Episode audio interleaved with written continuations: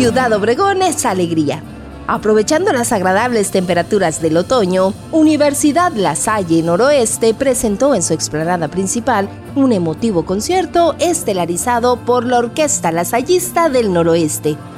Cientos de conocedores de la buena música se reunieron para escuchar el concierto de boleros, tangos y danzón, bajo la dirección del maestro Maonri Pérez.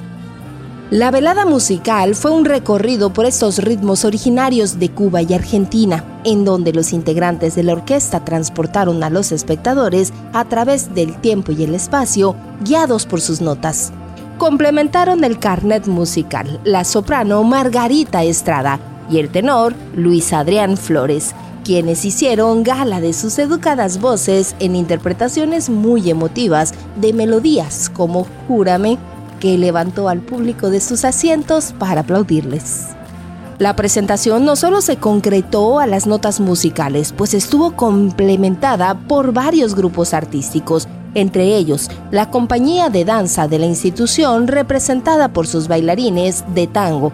Además, una interesante demostración de artes plásticas cuando un grupo de alumnos convirtió un lienzo en blanco en una emocionante obra a la vez que escuchaban la interpretación de la orquesta.